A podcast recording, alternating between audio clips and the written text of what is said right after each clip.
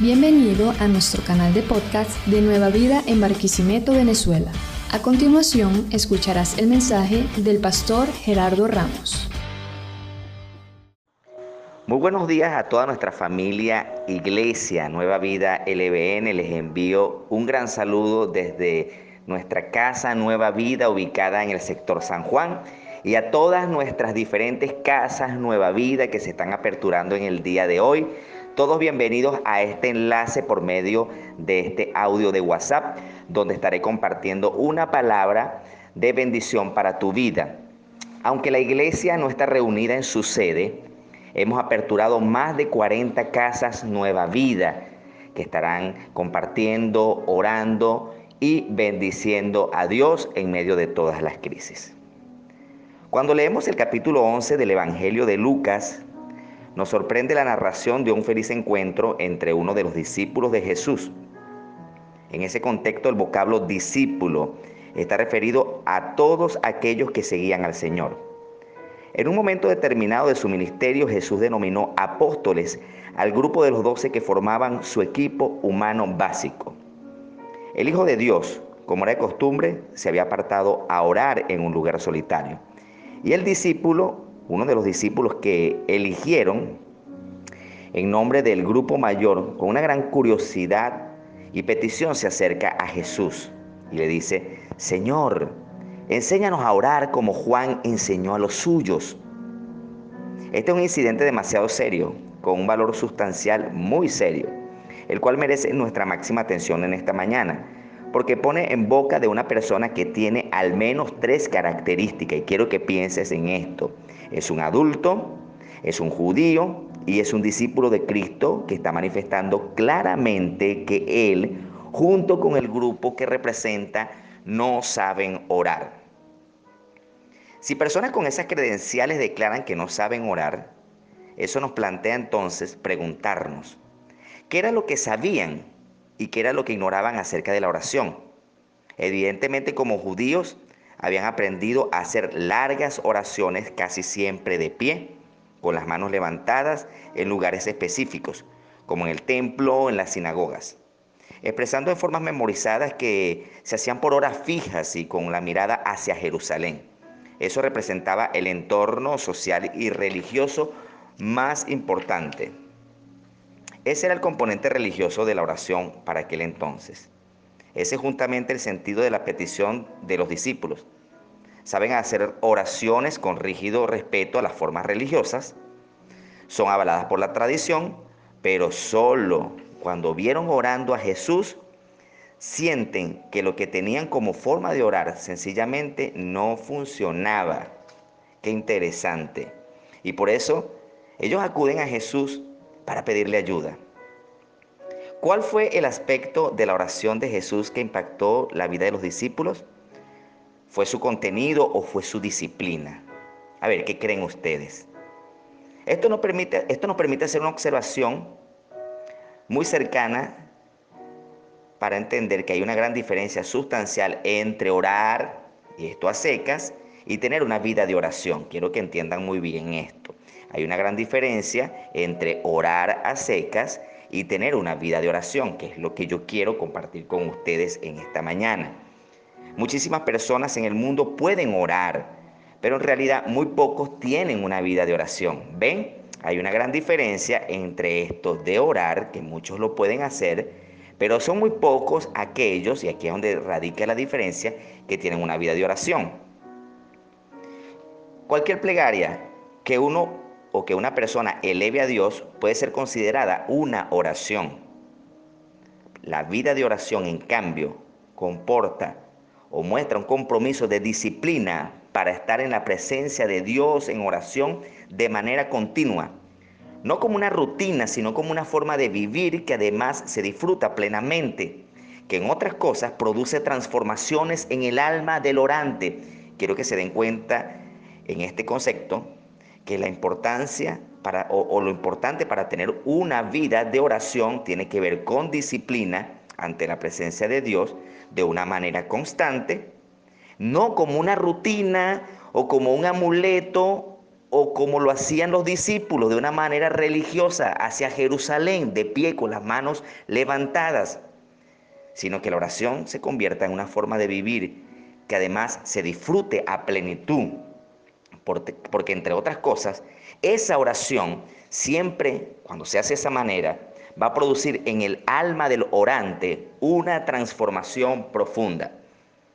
La información te ayuda, pero solamente la oración puede transformar tu vida. Nadie exhibió jamás un reverente respeto por la disciplina de la oración como Jesús.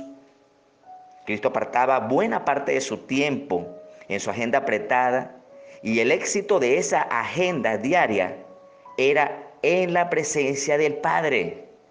Siempre tuvo el cuidado de ubicar la oración en el lugar que la oración le correspondía.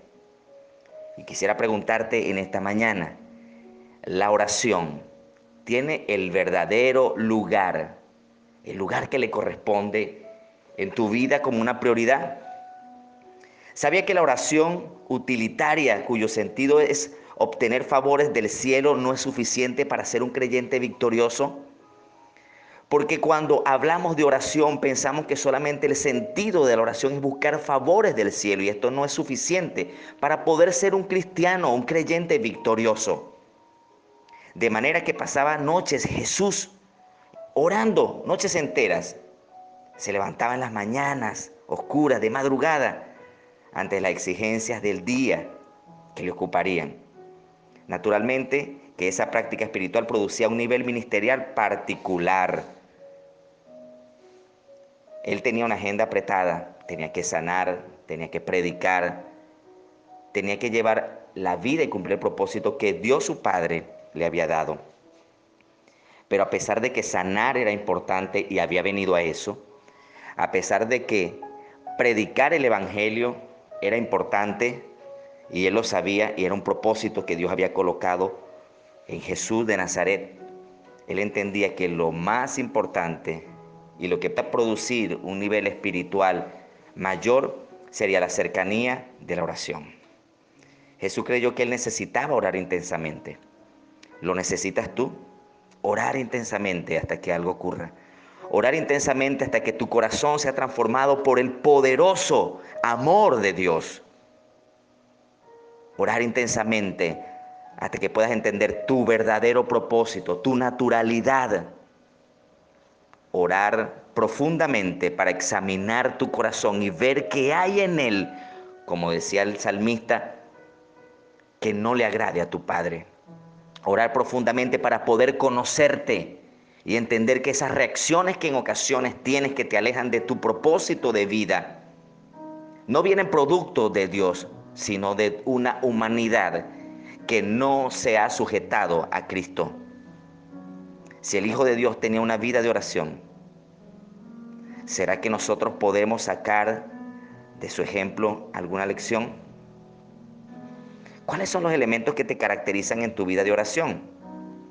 Religiosidad, tradición,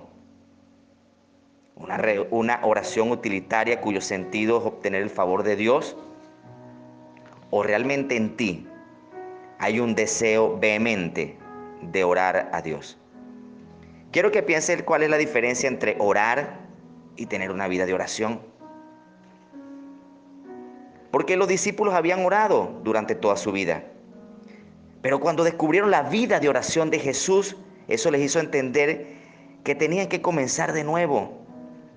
No hay que angustiarse por eso. Puede ser que nosotros o en nosotros esté ocurriendo lo mismo.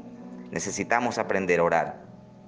Hay personas que han pasado toda su vida en la iglesia y descubren después de muchas prácticas religiosas que tampoco saben orar. Y saben algo, mi oración particular a Dios todos los días es, Señor, enséñame a orar. Enséñame a orar. Enséñame a hacerlo como solamente tú lo haces.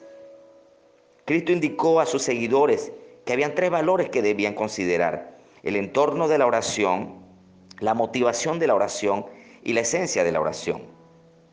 Y quiero que te fijes en estos tres aspectos. El entorno de la oración se refiere al lugar de intimidad y búsqueda de su presencia y a la idea de apartarnos a solas con Él.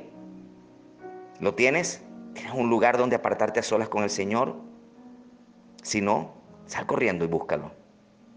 La motivación tiene que ver con lo que nos mueve realmente a orar, que es aquello que te motiva. Solamente son peticiones, es el temor, es porque quieres solamente conseguir algo de Dios. Las personas casi nunca hablan de sus motivaciones. Ellas suelen estar ocultas a la sombra. Son el depósito de nuestra conciencia. Nos advierte de no orar afectados por la hipocresía, porque en ese caso la oración estaría mediatizada por un pecado y perdería así su efectividad y su valor. La esencia de la oración es el contenido de nuestra plegaria. En este sentido Jesús dijo, vosotros pues oraréis así, de esa manera que asombra a la iglesia.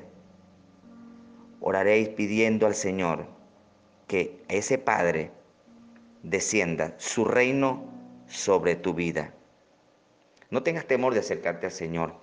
La Biblia dice, acercaos a Él y Él se acercará a vosotros. Así que el solo hecho de que te acerques a Dios, de que en la mañana decidas apartar un tiempo, tenlo por seguro que aunque no lo escuches en primera instancia, Él se acercará a ti. Quiero ir finalizando con lo que dice Segunda de Reyes, capítulo 5.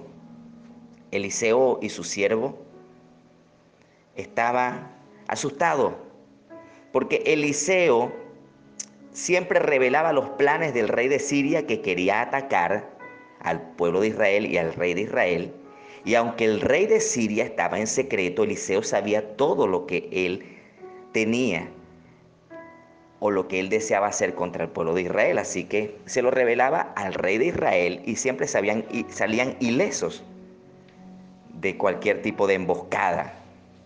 Así que el rey envía a capturar, a capturar a este siervo de Dios que aún los paganos sabían que este hombre Dios lo utilizaba y que Dios se comunicaba con él de tú a tú. Entonces el rey de Siria ordenó, versículo 13, vayan y averigüen dónde está Eliseo para mandarlo a capturar. Cuando le avisaron al rey que Eliseo estaba en Dotán, envió allí carros de caballo y un gran ejército. Y llegando la noche rodearon todo el pueblo. A la mañana siguiente el sirviente del profeta se despertó temprano y cuando salió afuera y vio un ejército de carros y caballos que le rodeaban a la ciudad, le dijo Eliseo, Maestro, ¿qué vamos a hacer? Maestro, ¿qué vamos a hacer? Y Eliseo le respondió, no tengas miedo, son más los que están con nosotros que los que están con ellos. Y quiero que en esta mañana puedas repetir eso, son más los que están con nosotros que los que están con ellos.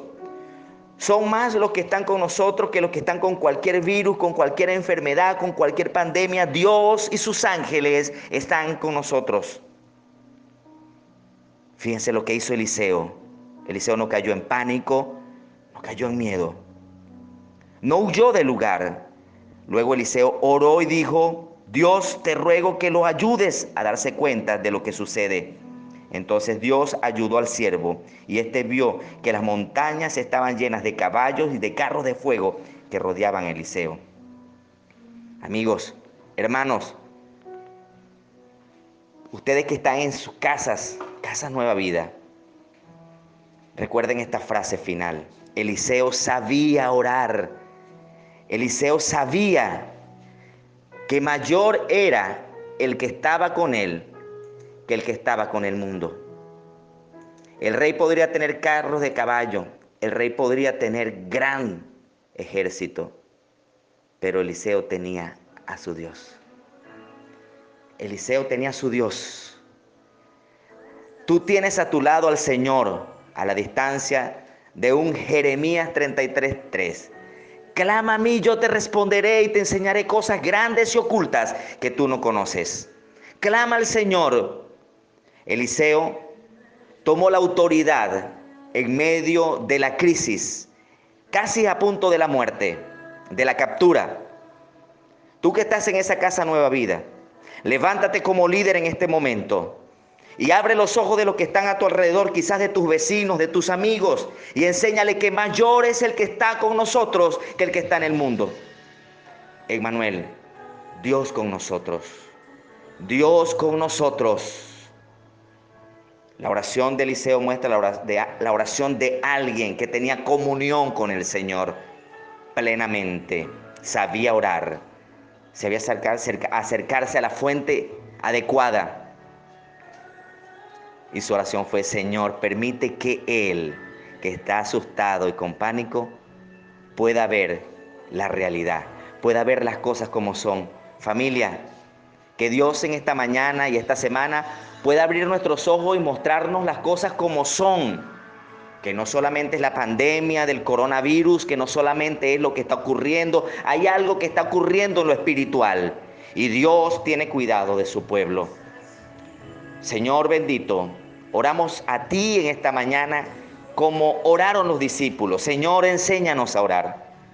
Señor, enséñanos a ver como tú ves, Dios mío. Señor, ayúdanos a no ser como el criado de Eliseo, sino ser como Eliseo, que oraba a ti, que sabía los planes aún del enemigo. Señor, que podamos con visión ver los planes del enemigo y adelantarnos a ellos para que no nos tomen por sorpresa. Pero solamente eso se logrará cuando podamos tener, Señor, una vida plenamente de oración y comunión contigo. Te amo y te bendigo en el nombre del Señor. Amén y amén. Que Dios les bendiga en esta semana y que podamos aplicar esta palabra a nuestra vida.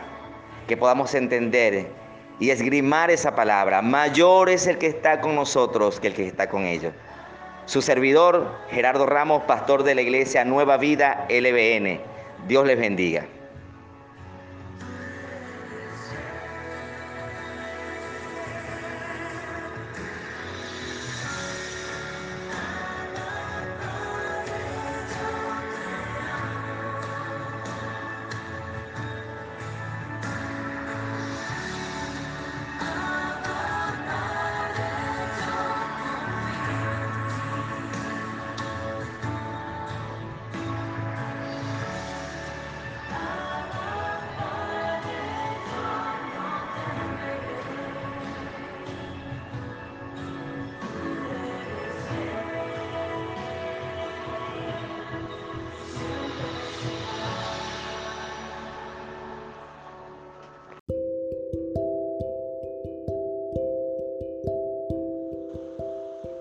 En el norte de Israel donde los cananeos adoraban al dios Baal. El rey Jeroboam del reino del norte de Israel erigió un altar a Baal cerca de allí. Con el tiempo, toda esta región era conocida por el culto pagano y el culto a Baal. Años más tarde, cuando los griegos conquistaron la región, cambiaron el nombre de la ciudad y le llamaron Panis, por el dios griego Pan. Pan, como lo era Baal, fue considerado el dios de la fertilidad y de la misma manera tenía una adoración asociada con el sacrificio sangriento y todo tipo de desviación sexual. En aquellos tiempos se dijo que Pan podía infundir terror en los corazones de las personas, miedo incontrolable y un comportamiento irracional. Es de este atributo que obtenemos la palabra pánico, también nuestra palabra pandemonio y la palabra pandemia, provienen de Pan. Había una cueva con una profunda caverna donde se construyó el templo para adorar a Pan. Los fieles en aquellos tiempos creían que los espíritus viajarían desde el inframundo llamado Hades a tomar sus sacrificios. En los tiempos de Jesús, Felipe, uno de los hijos de Herodes el Grande, le cambió el nombre a esta región por Cesarea de Filipos. Fue allí donde Jesús hizo dos preguntas sumamente importantes y encontramos la declaración más poderosa que podemos ver en la Biblia. En Mateo capítulo 16, 13. Jesús le pregunta a los discípulos, ¿quién dice la gente que soy yo?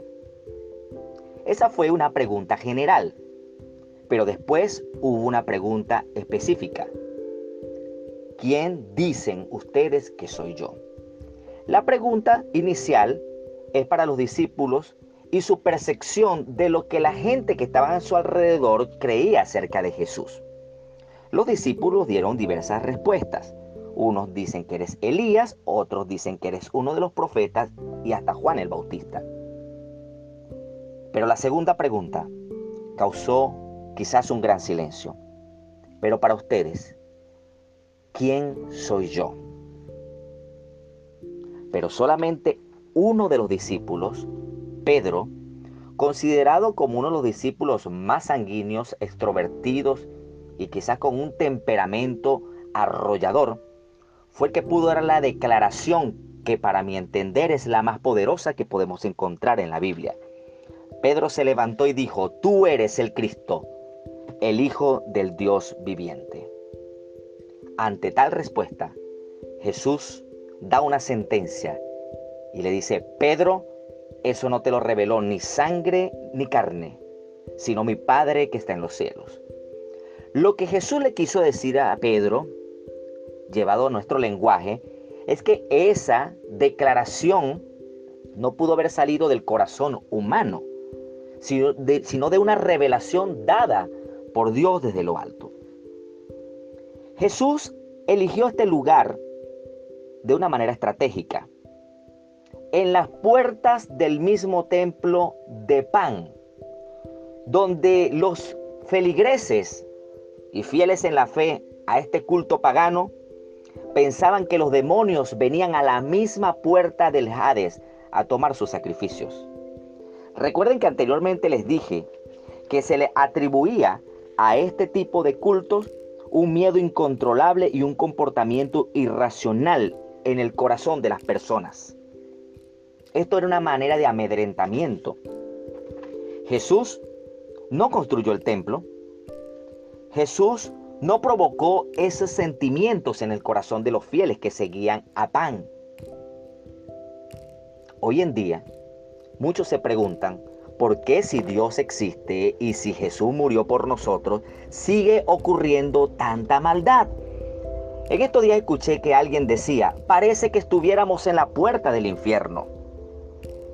Jesús estuvo allí para revelar su verdadera identidad parado en la puerta del mismo Hades, dijo que ninguna puerta del infierno puede prevalecer contra él. Nada puede prevalecer contra lo que Jesús ha venido a construir. Ahora quiero que pienses en algunas cosas importantes que quiero resaltar en este momento. Ahora que quizás pienses que estamos a las puertas del infierno mismo, donde hay calamidad, donde hay una pandemia que produce terror, pánico, comportamientos irracionales y un miedo incontrolable, quiero que pienses, ¿qué has escuchado sobre la gente que está a tu alrededor, sobre Dios y sobre su Hijo Jesucristo? Ya que hay una gran falta de entendimiento, porque cada quien tiene su propio concepto sobre quién es Jesús y sobre quién es Dios. Por eso salen preguntas naturales del corazón de alguien que no entiende lo espiritual y sobrenatural de Dios porque debe ser una revelación dada al corazón del hombre que camina cercanamente a Jesús, así como Pedro. Los otros discípulos estaban cerca de Jesús, pero para ellos fue más importante la percepción de los que estaban afuera que lo que ellos habían experimentado con Jesús en la comunión, en la entrega, en la conexión. Solamente Pedro pudo dar una declaración como esta porque su corazón estaba alineado al corazón de Jesús. La segunda pregunta que te quiero hacer, ¿quién es Jesús para ti? ¿Quién es Jesús en tu vida? Porque para poder salir del terror, del temor, enfrentar la peste y no tener un miedo incontrolable, necesitas primeramente entender que Jesús es el Mesías, es el Cristo, es el Salvador. Vino y dio su vida por ti, por amor a ti, porque te ama, para luego poder entender que es protector y que es príncipe de paz. Debes entender que Jesús es tu Salvador. ¿Le has permitido construir lo que Él desea en ti? ¿O has construido tu propio mundo, tus propios argumentos, tu propia historia de vida? Jesús quiere construir su reino sobre ti. Y cuando el reino de Dios se establece sobre la vida de una persona, ni las puertas del infierno podrán contra eso. Contra su iglesia, contra su pueblo. Solo cerca de Jesús podrás saber, como Pedro, quién es realmente Jesús. No te dejes contagiar por el miedo, porque esto puede propagarse mucho más rápido que cualquier virus. Quiero que entiendas algo. Ya Dios vio nuestro futuro. Ya Jesús reveló nuestro futuro. Solo que el futuro de Dios es distinto al futuro que nosotros tenemos o el que queremos obtener. Juan, el discípulo amado de Jesús, tuvo una revelación del Espíritu en un momento fuerte de la historia en la isla de Patmos. Había persecución, terror, miedo a la muerte. Y Dios, a través del Espíritu de Jesús, el Espíritu Santo, le mostró una visión futura. En Apocalipsis capítulo 21. Y con esto quiero cerrar. Después vi un cielo nuevo y una tierra nueva, pues ya el primer cielo y la primera tierra habían dejado de existir. Lo mismo que el mar. Vi también que la ciudad santa, la nueva Jerusalén, bajaba del cielo donde vive Dios. La ciudad parecía una novia vestida para su boda, lista para encontrarse con su novio. Y oí que del trono salía una fuerte voz que decía, aquí es, donde, aquí es donde Dios vive con su pueblo. Dios vivirá con ellos y ellos serán suyos para siempre. En efecto, Dios mismo será su único Dios. Él secará sus lágrimas y no morirán jamás. Tampoco volverán a llorar, ni a lamentarse, ni a sentir ningún dolor, porque lo que antes existía ha dejado de existir. Para que lo nuevo venga, lo viejo tiene que pasar. Este es el futuro que nos espera aquellos que como Pedro declaramos que Jesús es el Señor, que Jesús es el Mesías, el Hijo del Dios viviente, el que vino a construir la iglesia y que ningún poder podrá contra el poder de su iglesia. ¿Eres tú uno de ellos?